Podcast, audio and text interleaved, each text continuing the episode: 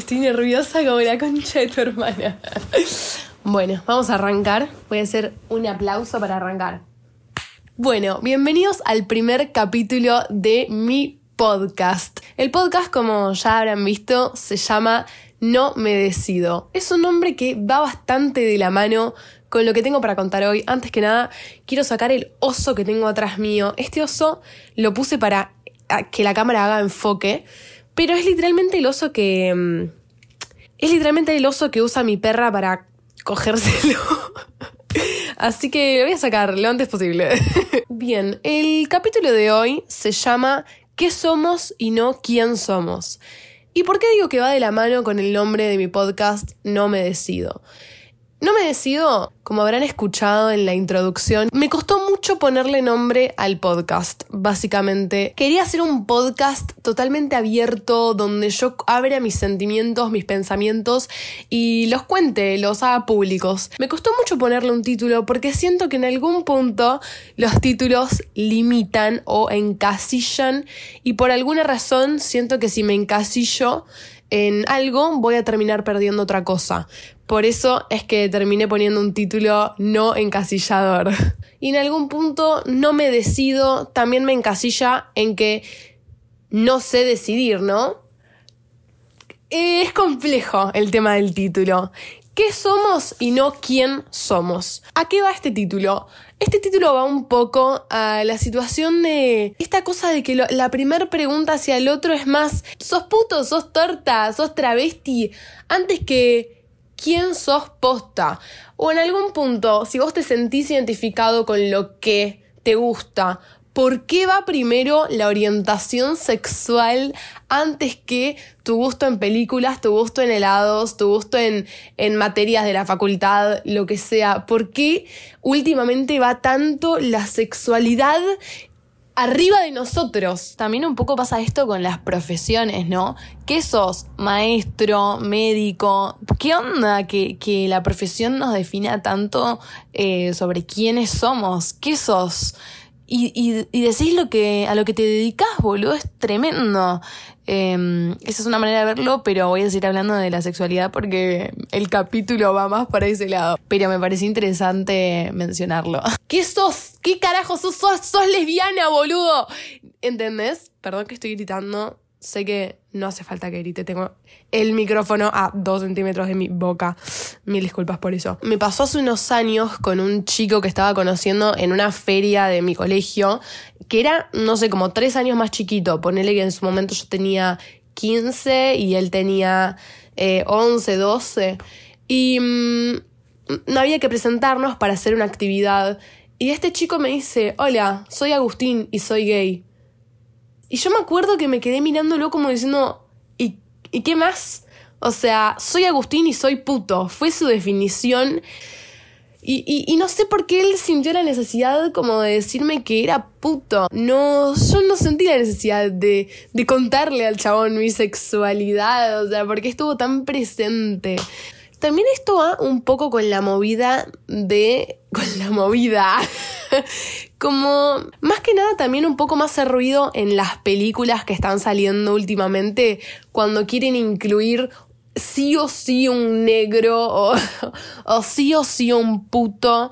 Eh, eso me llama mucho la atención. Esto de la sirenita, ponele, que lo que van a cambiar es el tono de la piel, eh, como de la necesidad de incluirlo y que sea tan forzado. O en las publicidades también, em, cuando aparece alguien que, que vos sabés en el fondo que está en la publicidad por ser gordo o que está en la publicidad por no tener un cuerpo hegemónico o en los maniquíes de los shoppings, digamos, como que lo ves y no te la crees, no te entra por ningún lado porque sabes que está hecho para con este fin. Me hace un poco de ruido y a la vez hasta qué punto podríamos dejar de hacerlo como para normalizar un poco la situación. Yo ahora arranqué la carrera de imagen y sonido en la facultad y hay una de las materias que es guion y escribir una historia. Y mm, como que esto, mucha gente buscaba meter em, gente trans sí o sí, eh, donde literalmente, eh, digamos, lo que escribían era cómo esta chica o chico trans sufría bullying por ser trans y, y la pasaba mal por ser trans o la pasaba bien por ser trans y todo adjudicado a que era trans y la persona no era más que un trans. De hecho, ni me acuerdo el nombre, tipo, era un trans, un trans que sufría bullying, un trans que iba a comer con su amiga y la amiga mm, lo discriminaba. Em, yo qué sé, todo era trans, era un trans, no es nadie más que un trans. Y como, ¿cómo se reduce tanto a eso? Y, y pregunté esto en clase, che, ¿qué onda? ¿Cuándo vamos a normalizar un poco este, esta situación de, de los trans? Siento que con las mujeres ya cambió un montón. Digamos, ahora ves una película y una mujer eh, le pasan cosas no por ser mujer, eh, le pasan cosas, tiene, tiene nombre, tiene, tiene su vida, tiene un problema y no es ser mujer. Digamos, tal vez en otro momento había que meter más mujeres en las películas para normalizar un poco más y yo creo que eso, al menos en, las películas, está mucho más... Eh, está normalizado totalmente. Aparece una mina y no estás pensando, uy, es mina. Aparece un trans y vos vas a estar toda la película pensando en que es trans, si tiene pitos, si, no. O sea, está eh, muy poco normalizado. Y en algún punto, ¿sería normalizarlo un poco más, dejar de hablar de eso? No, sería normalizarlo un poco más que aparezca un trans y que su problemática no sea ser trans. Probablemente. Ahora, es muy ambiguo. Estamos como, siento que estamos como en un momento de una ruptura, de una ruptura de generaciones o un choque de generaciones muy grande. Yo siento que hay una parte de la gente que ya tiene tan normalizada las sexualidades y ser trans y demás que ni siquiera lo hablan. Siento que hay otra que siento que estoy un poco en esa generación que lo habla por demás, como, ah, sos puto, o sea, que te gustan los pibes, o sea, que... Como que siento que se habla demasiado y es como que terminas envuelto que tu título es tu sexualidad y es un poco de lo que yo hablaba de encasillarse también. Eh, siento que, está, que yo al menos soy parte un poco de esa generación de, de me meto adentro de un título Em, y siento que a la vez el choque generacional que tenemos nosotros con la generación anterior em, es un poco que si vos no metes un trans en una película, tal vez no, nunca se pongan a hablar de gente trans en la mesa. Em, como que tal vez es necesario meterlo por algún lado donde también le entra la generación anterior a la nuestra. Y para mí es un re choque, porque el otro día vi también que salió una película de esto, un chico que se hace trans y los papás no, no lo aceptan. Peliculón, boludo. Y decís, ¿qué carajo? ¿Qué putamente carajo? Como que random y qué a propósito y eso, como tan... Eso es lo que se siente un poco como la necesidad de hacer una película de eso y yo no te la voy a ver ni en pedo, boludo. Pero tal vez que lo vea alguien de la generación anterior que está, que está cerrado pero como un frasco de pepinos. Decir, bueno, está, que lo vea y después lo, lo, lo me tira un poco en su capocha. O lo de los maniquíes gordos en, en las marcas de mallas. Que decís, flaca al pedo, pero tal vez realmente en algún punto va a terminar ayudando para algo, meter gente en publicidad y así, tal vez a mí me, me, hace mucho ruido, pero en algún punto va a servir y si, si esa es la manera, adelante, bienvenido, bienvenido lo forzado, si esa es la manera de que se termine normalizando. Em, yo que siento que lo normalicé casi todo, es como que, ¡ah! ¿Por qué? O sea, quiero poner un ejemplo. Em, por ejemplo, como si hubiese una publicidad de una mujer eh, con pantalones, como diciendo, las mujeres también pueden ponerse pantalones y no polleras. Y decís, claro que sí. O sea, ¿de qué me estás hablando?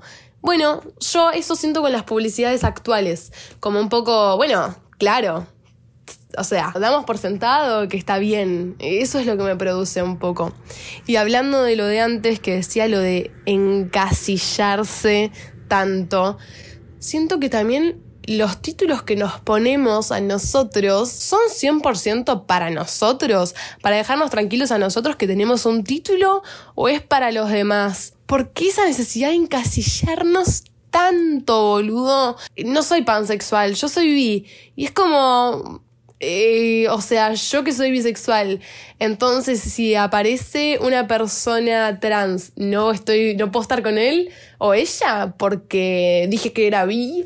¿O qué onda hizo, amigo? ¿Qué, qué onda hizo?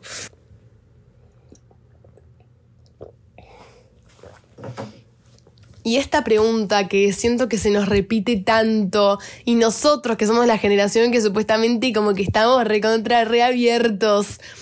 Y vos, ¿ya saliste del closet? Guacho, ¿salir de dónde? ¿Salir de dónde? De, de, de encasillarme, salir de la heterosexualidad a lo no normal. ¿De dónde salís y a dónde vas cuando salís del closet? O sea, me pasa un poco eso también del orgullo. Em, yo soy parte de la comunidad LGBT. Obviamente ya querés que te diga que soy. Yo sé. Y no quién soy. Ah.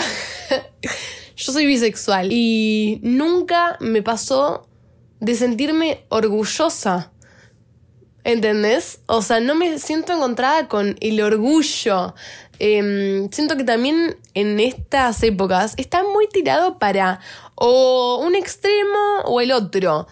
Tipo, si no, si sos hetero, ok, si sos LGBT tenés que estar orgulloso porque sos parte de la minoría, porque sos parte de la no normativa, porque sos parte de lo no impuesto no me siento orgullosa. Obviamente, para que yo hoy no me sienta orgullosa especialmente de ser parte de la comunidad, es porque muchos lucharon antes que yo. Eso es un poco lo que hablábamos antes con lo de los trans y todo eso. Em, yo creo que en mí lo normalicé tanto hasta el punto de que, o sea, me gustan las minas y me gustan los pibes, guacho. Y no me siento orgullosa, o sea, es, es como, es lo que me pasa. O sea, seguramente tenga que ver con que jamás me discriminaron por mi sexualidad. Seguramente si me hubieran discriminado, es como que me estaría enojada hacia algún lado para tirar bronca. Pero como nunca sufrí ningún tipo de discriminación por mi sexualidad, medio que. O sea, sufrí un par de comentarios así en videos de YouTube. Em, que antes cuando tenía el pelo corto era tipo lesbiana para todo el mundo y ahí sí sufría discriminación pero nada que me llegue a choquear tanto como para hoy estar empoderada con mi bisexualidad. No, cero. Es lo que soy, es como soy. ¿Es, es, lo que soy o es quién soy? Em, es lo que me gusta. Y ya está. No, no me pasa eso del orgullo. Eso es interesante también.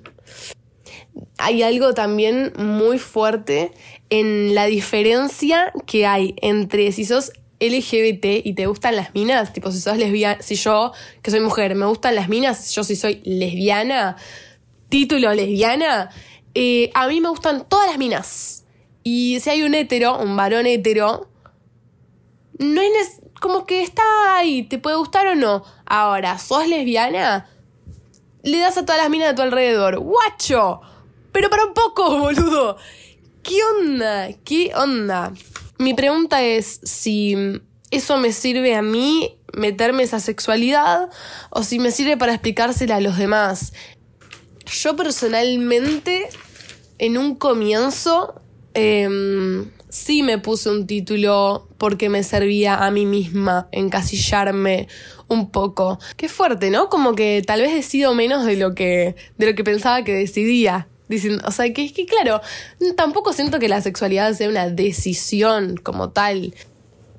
Bueno, qué interesante haberme dado cuenta de esto. Como que... Es fuerte, guacho. Qué sesión que tuvimos hoy. Bueno, espero que les haya ocupado el primer capítulo del podcast. Fue como una invasión de, de, opiniones, porque tenía como muchas cosas en la cabeza que necesitaba sacarlas. De hecho, o sea, ni siquiera grabé el, la intro al podcast, ni siquiera les dije mi nombre, tipo, Bloom, información y opiniones y bla. Pasa que esto venía así como una semana ya pensando en grabar esto y es como, bueno, me senté y te tiro toda la información y no me dan ni la velocidad de, la, de las palabras para decirte todo lo que te quiero decir. Pero bueno, ahora estoy más tranquila, como que ya dije todo. No me gusta igual, como siento que estuve a las corridas.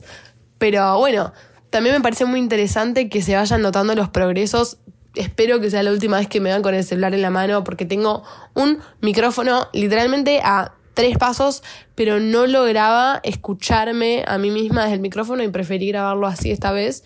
Pero bueno, quiero que cada tipo de a, de a poco se vayan viendo como las mejoras en el espacio eh, y en la calidad de audio.